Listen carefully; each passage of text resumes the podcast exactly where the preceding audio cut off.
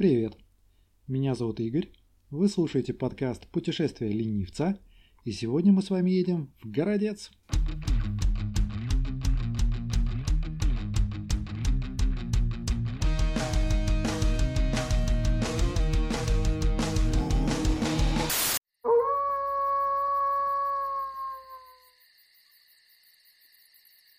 Жутко в темную ночь на Пановых горах. Острые иглы непонятного ужаса вонзаются в душу запоздавшего путника, пробирающегося тут на ночлег в городец. Тихо и страшно в этих горах. Чуются какие-то существа. Ходят. Движутся они где-то близко-близко. Ощущается их дыхание. Слышится непонятный говор тишины и тьмы – и тянутся из них невидимые костлявые руки. Наверное, в этом хороводе незримых существ живут души иноземцев, погибших тут, и кто знает, может быть, они еще мстят за свою потерянную жизнь.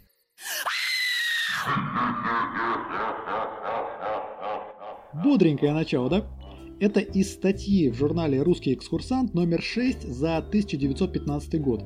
Очень интересное издание, практически одна из первых попыток создать регулярный журнал, посвященный внутреннему туризму в Российской империи. Вряд ли кому-то из путешественников, приезжающих погулять по городцу, приходило в голову, какое количество действительно жутких легенд связано с этим маленьким старым городком на Волжских берегах. Да что там, только царевн упырих по старым преданиям в здешних местах аж две штуки – Интересно, если они одновременно выйдут из своих гробниц во глубине окрестных холмов, будет ли выяснение отношений из-за того, что... Эта сучка одета в тот же саван, что и я! Городец – один из древнейших сохранившихся волжских городов. Большинство источников сходятся на том, что основан он был во второй половине XII века, а вот дальше они начинают спорить о конкретных датах и именах основателей. Наиболее распространенная версия – его основал в 1152 году Юрий Долгорукий, то есть городец на 5 лет младше Москвы. Известен был городецкий Федоровский монастырь.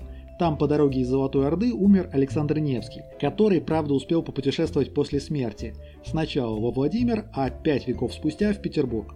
Как и положено селению, стоящему на реке, городец жил за счет торговли, ремесел и рыбной ловли, а затем еще и судостроительства. Во второй половине XIX века городец представлял собой очень забавный парадокс. Номинально считаясь селом, он при этом имел все атрибуты классического купеческого города, которые сохранились до сих пор и ради которых я туда, собственно, и выбрался. Как добраться? Городец довольно маленький, около 30 тысяч жителей. Вокзала в городе нет, в 19 веке он был не нужен, хватало порта, а у советской власти, видимо, руки не дошли. Расположен он в 60 километрах от Нижнего Новгорода, так что добираться лучше всего оттуда, Сделать это можно по земле, такси или автобусом, это около одного или двух часов езды. А можно по Волге, на скоростном катере или теплоходе от речного порта в Нижнем Новгороде. Я ездил в июле, из-за эпидемии речное сообщение было нарушено, так что выбрал такси, о чем не жалею. Обошлось это рублей в 700-800. Что посмотреть? В Городец стоит ехать в первую очередь из-за его купеческого ядра – это небольшой район, примерно ограниченный улицей Кирова на севере, Ленина на востоке, Александра Невского на юге и Максима Горького на западе. Пару выпусков назад я рассказывал о том, какой офигенный туристический центр сделали из Коломны, сохранив и отреставрировав тамошнюю деревянную застройку. Так вот, Городец – это такая микроколомна. Музейный центр – это меньше десятка улочек, застроенных одно- или максимум двухэтажными разноцветными пряничными домиками – Улицы узкие и практически пешеходные, настолько редкое здесь автомобильное движение. Вдоль дорог растут старинные раскидистые деревья, укрывающие улочки густой тенью, которая дарит прохладу даже в самый жаркий день. На большинстве домов знаменитые городецкие дымники, кованые насадки на печные трубы, изображающие зверей, растения и мифические создания. Вдоль окон резные наличники – в общем, не сказать, что городец в плане сохранения атмосферы купеческого волжского города уникален, но то, что он в пятерке лучших по сохранности и развитию этого колорита, однозначно. Самые заметные и красивые дома отданы под музеи. Они тут практически на каждом шагу. Есть исторические и краеведческие, есть достаточно скучный новострой «Дворец мастеров», есть несколько посвященных городскому купечеству или дворянству, в одном обитают самовары, в другом игрушки, в третьем пряники – Городецкие пряники – это вообще отдельный, выражаясь современным языком, бренд, когда-то не менее популярный, чем тульские. Печатные пряничные доски, то бишь фигурные формы для изготовления пряников, хранятся даже в историческом музее на Красной площади. Тут целые пряничные династии основывались, каждая со своими рецептами и формами. Скорее всего, те самые городецкие пряники мы уже не попробуем. В советские годы их практически не делали, рецепты терялись, хранители традиций умирали. Современные пряники – это стилизация и попытка возродить утраченный промысел. Примерно как знаменитые пожарские котлеты из торжка. Готовят их по всей России, и все рецепты полнейшая отсебятина, потому что хозяйка гостиницы Пожарского записок не оставила. Помните об этом, когда вас будут убеждать, что вы едите абсолютно такие же котлеты, как Пушкин 200 лет назад. Но об этом подробнее я расскажу, когда мой подкаст доберется до Торжка. Думаю, скоро. В городе есть две потрясающих смотровых площадки. Одна – это набережная революции с лесенкой к туристическому порту и городу мастеров, парой разноцветных особнячков, памятником Александру Невскому и захватывающим дух видом на Волгу и шлюзы Горьковского водохранилища. А если пройти от нее на север, мимо дома графини Паниной по пешеходному мостику через овраг, то мы выйдем к запущенному скверу или окультуренному лугу, тут как посмотреть, на месте бывшего главного городского собора. Оттуда к видам Волги добавляется еще и панорама городских крыш – не то чтобы прям поражает, но симпатично.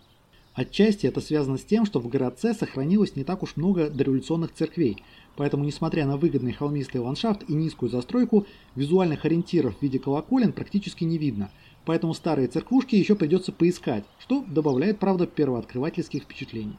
Городецкий Феодоровский монастырь, которому больше 800 лет, расположен недалеко от автовокзала, но он был разрушен в советские годы и восстановлен уже в 90-х и нулевых – на его территории сохранилось только одно старое здание, поэтому он не особо интересен. Зато рядом на старом кладбище стоит красивая Покровская церковь 19 века с обязательными городецкими дымниками. Как я уже говорил в прошлом выпуске, копни историю любого русского города и обязательно появится история о старообрядцах. В данном случае Городец был староверческим центром Нижегородской губернии, и здесь неоднократно бывал писатель Мельников-Печерский, о путешествиях которого я прямо обязательно сделаю отдельный выпуск подкаста – Жизнь и приключения этого чиновника особых поручений заслуживают просто экранизации, которая будет метаться из мелодрамы в детектив, а из политического триллера в чистый хоррор. Старообрядцы в городце есть до сих пор. Их община живет совсем рядом с центром города, но попасть туда можно только поплутав по почти деревенским улочкам. Конкретный адрес называть не буду. Их Успенскую церковь, если захотите, можно найти по карте. А во время прогулки определить, куда вы попали, помогут пышные цветущие кусты и иконки над дверями крепких домов. Очень любопытное местечко. Если вы хотите уделить городцу больше нескольких часов, то от музейного квартала можно направиться на юг или на север. Северная часть более шумная, а за улицей Орджоникидзе еще и советско-современная. Но до этого пару церквей и купеческих особняков в переплетении переулков обнаружить можно. На южной границе старого города можно найти церковь архистратига Михаила, а дальше спуститься по холму в Нижнюю Слободу, старинную деревеньку речников и рыбаков – но сказать, что там есть что-то обязательное к просмотру, я не могу. И вот гуляешь ты по этому уютному старому городу, и сложно поверить, какое количество жутких сказок ходит о нем в народе. Про мертвых вампирских царевин я уже упоминал, но это только начало. Молва относит Городец к побратимам Китежграда, канувшего в воды озера Светлояр. В 1238 году здешние места разорил Батый. В память о его бесчинствах недалеко от городца стоит село Черепово – Якобы здесь монголы сложили огромную пирамиду из черепов павших защитников. А как он такое? Одно из многочисленных окрестных озер носит название Рязановское или Святое. По одной из легенд, на дне его лежит проклятый монастырь, монахи которого своим разгулом и ересью так прогневили Бога, что в одну из ночей их обитель просто ушла под землю и накрылась водой – а как антипод – святой подземный скит, где много столетий обитают бессмертные старцы, спасшиеся от монгольского нашествия. Спят на холмах окаменевшие навеки вечные богатыри-великаны. Сверкают во тьме запрятанные клады, готовые открыться смельчакам, не побоявшимся прогуляться по ночным лесам. Одна из здешних речек проклята безутешной матерью, чей ребенок сгинул в бурном потоке. В том маловероятном случае, если мой подкаст слушают создатели каких-нибудь сериалов, ребята, бегом в городец, снимать мистические детективы на потрясающей красоты натуре. Главное это, в титрах благодарность за идею вашему покорному не забудьте. Можно просто ленивцу. Где остановиться и поесть. Вот с этой частью туристической индустрии в городце не то чтобы очень здорово. Все-таки город маленький, не самый раскрученный, а основные достопримечательности можно посмотреть за один день и вернуться обратно в Нижний. Часть отелей расположена чуть за чертой города. Это, например, комплекс Малый Кидиш или отель Рублев. У них самые высокие оценки на агрегаторах.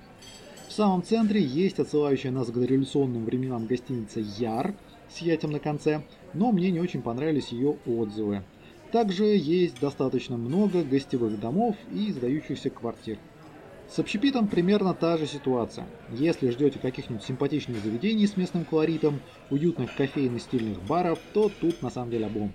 Все, Блэквелл сочетает в себе пиццу, суши, свадьбы и поминки, ну, вы понимаете, о каком типе заведения я говорю. Мы перекусывали в местечке с самыми высокими оценками в Гугле и TripAdvisor. Кафешке Блинолюбов, которую я упорно называл Блиноедов. Интерьер печальный, еда из разряда дешево и сердито, уютно посидеть вечерком не выйдет, но для того, чтобы быстро и сытно накормить пробегающих мимо рысью туристов, самое то, так что вот в этом плане вполне рекомендую. Заключение. Городец – один из немногих маленьких поволжских городков, который не только может похвастаться сохранившейся старой застройкой, но и еще и развил на ее основе свою туристическую индустрию. Я бы сказал, что это тот случай, когда такое благородное начинание стоит поддержать рублем, если вы окажетесь в Нижнем Новгороде и будете располагать свободным деньком. Есть городки, съездив в которые один раз, я просто ставлю галочку и, несмотря на пару ностальгических воспоминаний, не особо горю желанием посещать их вновь. В отношении городца мне кажется, что я еще не нашел всех интересностей, которые он может предложить. И будь у меня чуть больше свободного времени, я бы с удовольствием погулял по нему еще. А значит, вполне возможно, что я туда еще вернусь. А на сегодня все. Если вам по душе мой подкаст, то я безумно этому рад и прошу его поддержать комментарием, оценкой или подпиской на удобной для вас платформе. Выпуски выходят каждую пятницу, а значит увидимся ровно через неделю в путешествиях ленивца.